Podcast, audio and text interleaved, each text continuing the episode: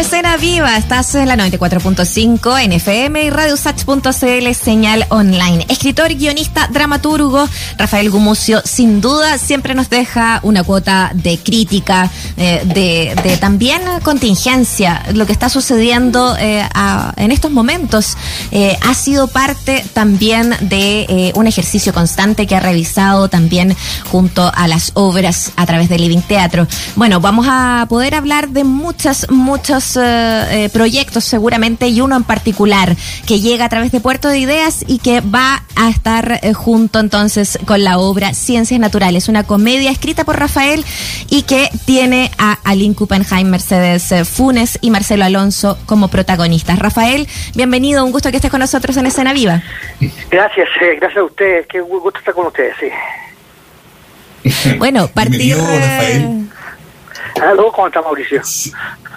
Bien, disculpa que aparezca tan eh, eh, como entre medio de la conversación porque estoy desde la casa con Skype lidiando con lo técnico, con lo tecnológico para poder eh, comunicarnos. Pero me, me, preguntaba como primera cosa, creo que sería bueno poder entrar ahí, Rafael, el tema de las ciencias naturales, ¿no? Hay un encabezado en nuestra pauta que dice como, claro, en un momento donde la ciencia está tan relevante, asoma todo esto, tiene la última palabra la ciencia.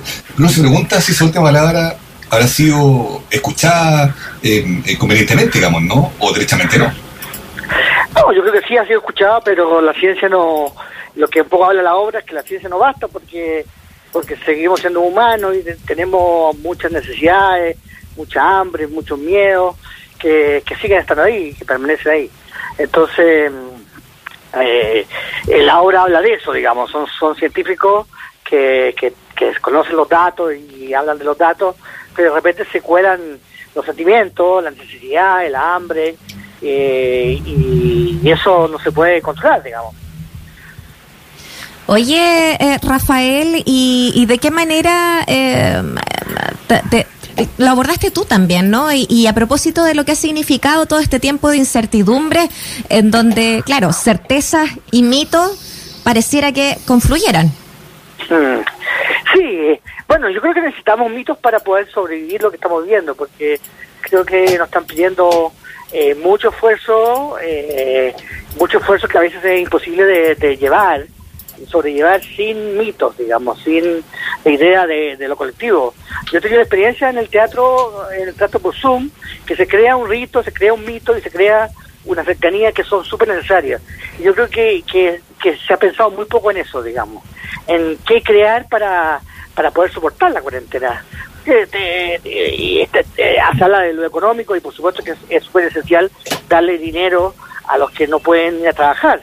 Pero, pero aparte del dinero, hay otras cosas que también se necesitan, como, como diversión, como extensión, como, como, como, como comunidad, como acercamiento, como conversación, que son súper importantes de, entregar porque si no, eh, la mm. soledad se hace demasiado grande. Sí, de hecho es un muy buen argumento también para entender como esta crítica constante que se hace como a los, a los porfiados, a los, eh, a los que no atienden las observaciones de, la autoridad, eh, asumiendo que, claro, se exponen como libremente contra la primera responsabilidad política. Y precisamente por eso te preguntaba, Rafael, el tema de la ciencia, porque en el fondo tú sabes la controversia que se ha generado probablemente no sea la naturaleza de, la pieza tuya, digamos, ¿no? Pero creo que es interesante escuchar tu reflexión al respecto, que, que las, las voces autorizadas no han sido del todo escuchadas, y la clásica controversia entre las decisiones que toma el gobierno respecto de cuarentena u otras medidas sanitarias en contexto pandemia, y lo que dice la voz de la ciencia, ¿no? Entonces, en el fondo, esa controversia creo yo que, que es bien visible, es bien urgente, la gente la percibe, el mundo de la ciencia no se siente del todo considerado, el Ministerio de, las, de, la, de, la, ciencia, de la Ciencia, que tanto demoró en, en instalarse, ha tenido un rol más bien secundario, diría yo. Entonces, en el fondo también hay una controversia que, me imagino que también es un anclaje a la realidad para entender tu obra, ¿no? Sí, pero la ciencia es, también duda, es también investigación, es también incerteza. Y la verdad es que la ciencia eh, tiene varias respuestas sobre este tema, pero la verdad es que tiene también muchas dudas. Esta, esta, es, un, esta es una enfermedad que ha puesto en jaque a muchas creencias que hemos tenido sobre la ciencia. Si hubiésemos hecho caso de lo que dicen la ciencia, hubiésemos desechado las mascarillas eh, eh, al principio y después la hubiésemos puesto, eh, hubiésemos, creído que este que, que, que no hay variante, que eso se iba a acabar eh, con el agotamiento del, del, primer virus. si hacemos caso solo a la ciencia, también nos equivocamos, digamos. Entonces, eh, yo no tengo nada contra la ciencia, sino muy, muy por el contrario, me gusta mucho, me interesa mm. mucho. Pero, pero en este caso hay tres científicos en esta hora que, que descubren que la ciencia no explica todo y no explica lo que sienten, digamos, y lo que les pasa. Oye, qué interesante eso, de cómo, cómo se mezcla justamente eh, quizás esa producción de la química eh, frente al amor, al deseo, el sexo, eh, y de alguna manera lo cuestionarlo también con respecto a la vida, con respecto a los límites, a las religiones, a la existencia de Dios. Parte de lo que habla también esta obra, o sea, Oye, bueno, todo en, en, en, código comedia, que es algo que, que, te va, eh, que uno reconoce también en, en tu trabajo, ¿no? Eh, ¿Qué pasa también ahí eh, en torno a esas reflexiones? Un poco pensando en lo que van a, lo que van a mostrarnos estos tres actores en escena. Claro, es una comedia, es aclararlo porque la gente a veces que, que puede ser como una especie de tesis doctoral y no, no, es una comedia. Pero, pero claro, por ejemplo, eh, estos científicos hablan de la posibilidad de la existencia de Dios y de, y de y cómo explicar esto sin Dios. Eh, nosotros hemos llegado a la conclusión de que Dios no existe, la mayor parte, del, yo no, pero la mayor parte de las personas, eh, pero que existe si no existe Dios, digamos. Entonces, eh, ¿cómo explicarse el destino, la muerte, eh, la enfermedad, sin Dios. Entonces, eh, discuten eso, por supuesto que lo discuten de manera cómica, eh, y descubrimos que cuando están hablando de Dios están hablando de otra cosa. Pero es interesante la, perspectiva, digamos. ¿Qué pasa con Dios, digamos? Yo creo que ha sido, por ejemplo, un, un enorme ausente en este en esta crisis las religiones, las distintas religiones, que yo creo que podrían haber aportado eh, comprensión, ayuda, alivio, y han estado completamente ausentes, eh, yo creo que por, gran parte por culpa suya o por desatención, y han desatendido un, un mundo que yo creo que podría haber encontrado ahí una, una respuesta, digamos, eh, que, que, que, aporta algo en esta en este comprensión cuando alguien muere solo en una urgencia eh, después de semanas sin poder respirar, eh, es, bien importante tener una explicación, tener un, discurso, tener algo que decir. Por eso no tenemos nada que decir es bien clave de, lo que ha pasado también con la, Iglesia Católica en Chile en el contexto estallido, digamos, porque a mí, no sé qué, te pasa a ti, pero hablar de pandemia en Chile es, bien difícil si es que no se conecta con lo que veníamos viendo desde antes, ¿no? Entonces, pensando una vez más, entiendo atrás como el tema de la ciencia que podría equivocarse, a lo mejor, claro, la religión también podría equivocarse, pensando en las reflexiones que están puestas ahí en la obra y asumiendo con la comedia y no, como tú decías, una tesis doctoral sobre lo que significa el encierro. Bueno, yo creo que sí, también en, en, el, en el tallo también pasó lo mismo, que también creo que las religiones organizadas tienen respuesta a los problemas o tienen, o tienen una, voz que dar que no, la dieron porque por el contexto que anterior de, abuso y, lo que la iglesia tenía que esconder y, y, mostrar se quedó callada y yo creo que había mucho que decir. Creo que creo que estamos frente a problemas que ya conocemos. Esta no es la primera pandemia, este no es el primer estallido, esto no es el primer, la primera vez que enfrentamos cosas como esta y hay respuestas que son parte de la historia que no hemos querido aprovechar o escuchar. A mí me, me da mucha atención porque escucho voces de gente que, que habla como si todo esto fuera por primera vez, como si esto no hubiese pasado nunca antes. Mm. Y, y no, todo esto ha pasado mil veces, digamos. Entonces, quizás sería bueno escuchar eh, cómo terminó la otra vez, eh, qué, qué, qué, qué respuesta tuvieron, cómo se, en vez de pensar que estamos inventando la rueda, digamos. Claro, exactamente. Eh, Hoy estamos hablando con Rafael Gumucio y, claro, eh, es bastante lúcido lo que dices, ¿no? En el fondo, quizás esta es la primera vez que ha tocado vivir algo así de manera tan conectada, hiperconectada, tan conectada que todo el mundo está eh, en redes al mismo tiempo. ¿qué, tal ha sido esa experiencia? Y pensando también en el contexto que viene para Puerto de Ideas, donde muchas ideas de distintas disciplinas se ponen también ahí en conexión aporta también ayuda eh, este tema de la, de la hiperconectividad. ¿Cómo lo has vivido tú también? Bueno, para mí ha sido maravilloso y terrible porque he hecho de menos contacto, he hecho de menos la conversación, he hecho de menos los amigos, he hecho de menos...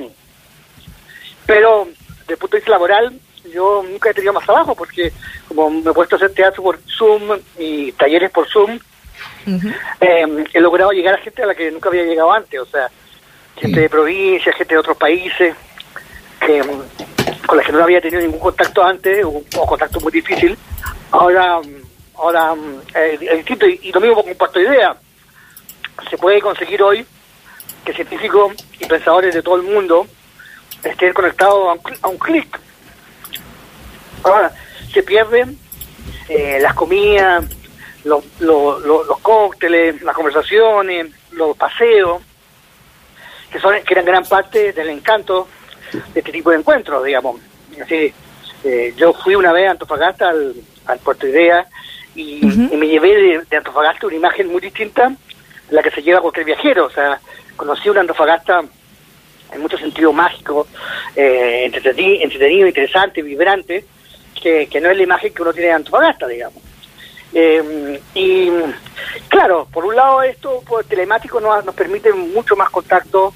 Eh, en nuestra obra actúa Mercedes Funes, que es una actriz muy, muy importante argentina, y lo va a hacer desde Buenos Aires, y eso es algo que nosotros no, no habríamos conseguido tan fácilmente en, en otra situación. Entonces, tiene su lado bueno y su lado malo.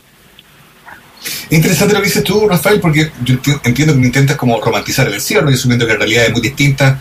Gente que mm, cuyo oficio no, no pueden ser desarrollados, digamos, en- en- dentro de casa, claro, tiene que ponerse, y eso evidentemente, es distinto, digamos, ¿no? Pero me pregunto cómo te imaginas el futuro, ¿no? Porque hay algunos que, mm, que insisten en la tesis de que estamos viendo un paréntesis y que vamos a volver a lo que era la vida antes. Pero hay otros que ya están defendiendo la tesis que esto ya es real, o sea, son pandemia y, y esto es una realidad que hay que empezar a abrazar e imaginar quizá un futuro que va a ser así, un poco mixto, ¿no? Un poco virtual, un poco presencial, con nuevas pandemias, con nuevos rebrotes, con nuevas cuarentenas, con una forma distinta de relacionarnos también, digamos, ¿no? Eh, ¿Tú cómo lo, lo, imaginas? Sí, yo creo que ya en el pasado cercano empezamos a vivir eh, cosas parecidas a esto, digamos. Empezamos a vivir eh, eh, cada vez más telemáticamente, cada vez más por internet, y esto aceleró muchísimo las cosas que ya que ya sucedían y van a ser un y van a ser un hecho.